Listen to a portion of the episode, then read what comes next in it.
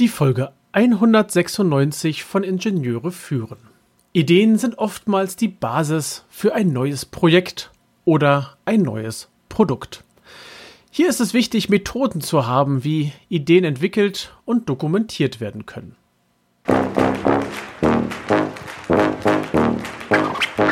Herzlich willkommen im Podcast Ingenieure führen, der Podcast für Führungskräfte in der Elektronikentwicklung. Wir sprechen über Führung von Ingenieuren, über die verschiedenen Schnittstellen zu anderen Fachabteilungen und vielen weiteren Themen direkt aus der Praxis. Mein Name ist David Kirchner, ich bin Führungskraft in einem mittelständischen Unternehmen und als Zeitpreneur freiberuflicher Spezialist für die FMEDA-Methode, für Design-Reviews und für FPGA-Entwicklung. Vor einigen Folgen habe ich schon mal erwähnt, dass du ein Dokument schreiben solltest, um all deine Gedanken zu Papier zu bringen. Es hilft, die Themen aus dem Kopf zu bekommen und so ähnlich ist es auch mit Ideen. Als Ingenieurin, als Ingenieur oder auch als Führungskraft von Ingenieurinnen und Ingenieuren haben wir oftmals das Thema, dass es viele Ideen gibt und diese Ideen ja, zu Papier gebracht werden möchten.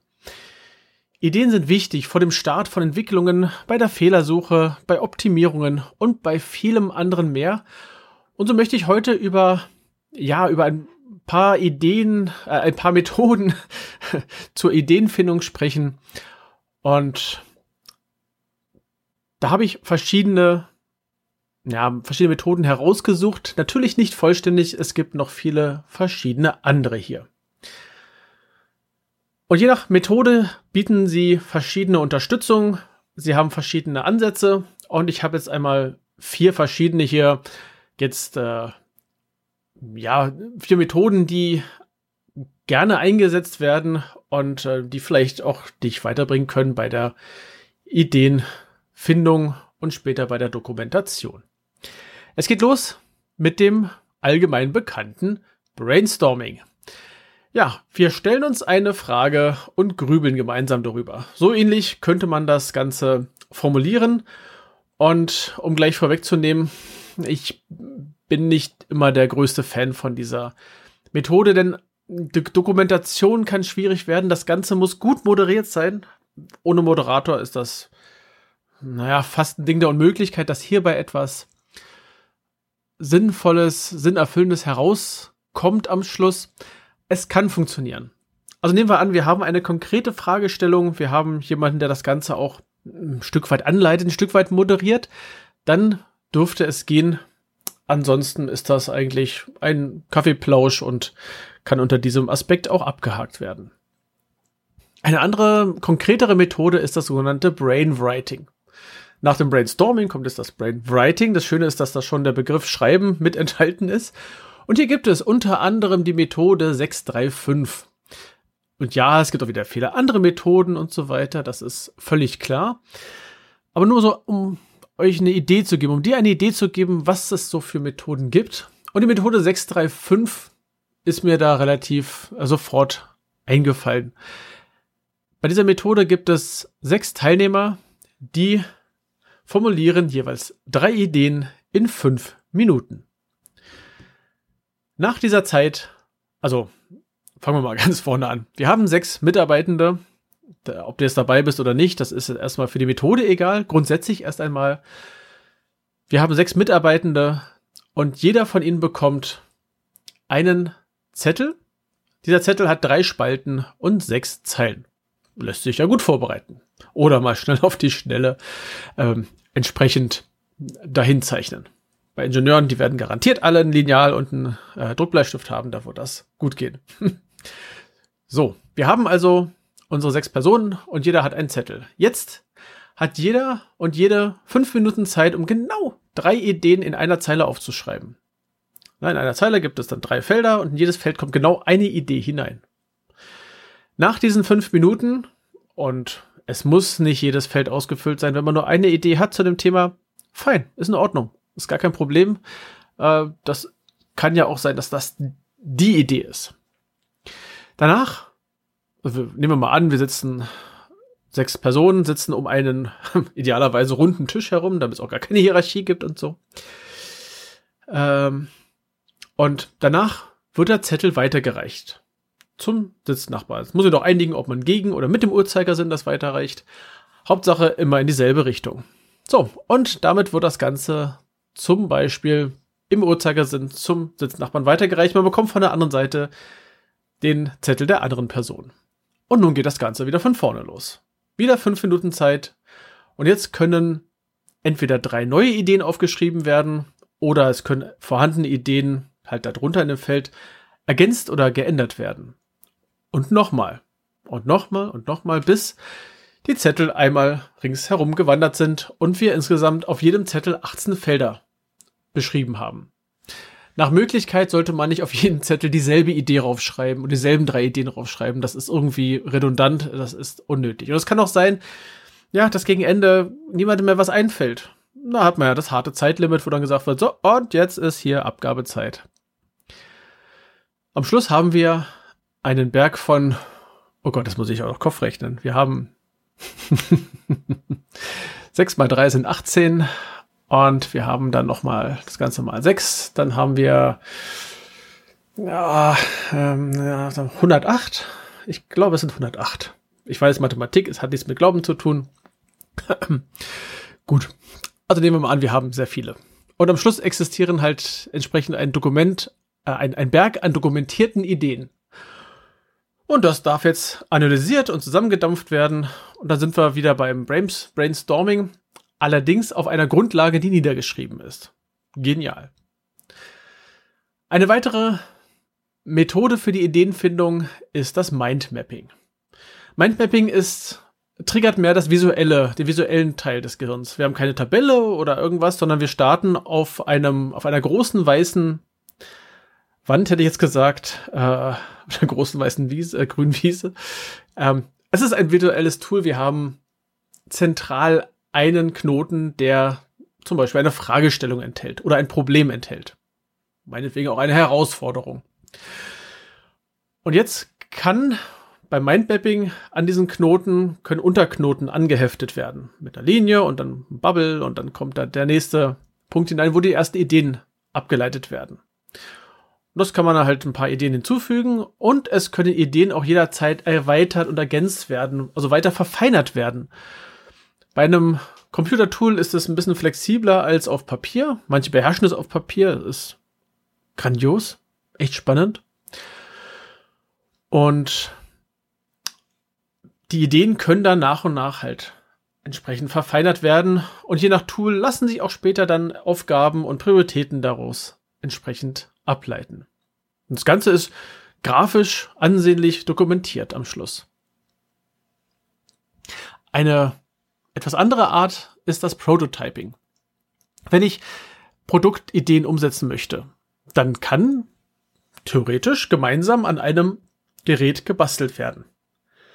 Ob wir das nun virtuell machen oder physisch mit, ja, wie soll ich sagen, mit, mit Papier und Schere oder mit Pappe und Schere, ähm, das überlasse ich dann einer Moderation, die bei sowas auf jeden Fall notwendig und äh, sinnvoll ist. Und durch dieses Prototyping haben alle gemeinsam etwas dann nachher in der Hand, über das diskutiert werden kann. Wenn man nur über eine Idee spricht, dann hat jeder ein anderes Bild im Kopf. Ist, für jeden sieht es anders aus. Und erst wenn man etwas gemeinsam auf etwas hinauf, äh, auf etwas raufschauen kann, ja, dann spricht man nach Möglichkeit genau über dasselbe. Diese Methoden helfen auch ein bisschen, diese kreativen Blockaden zu überwinden. Du sitzt vor einem leeren Blatt Papier und sollst die Idee aufschreiben. Das ist erstmal herausfordernd. Könnte ein Problem sein. Manch, für manche. Wenige. Also nicht hier im Auditorium hier. Und das Ganze, diese Methoden können aber auch neue Perspektiven erzeugen. Einmal ein Produkt oder ein Prozess von einer anderen Sache, von einer anderen Seite betrachten. Beispielsweise. Die Frage, die sich dabei manchmal stellt, wie kann ich denn Ideen dokumentieren?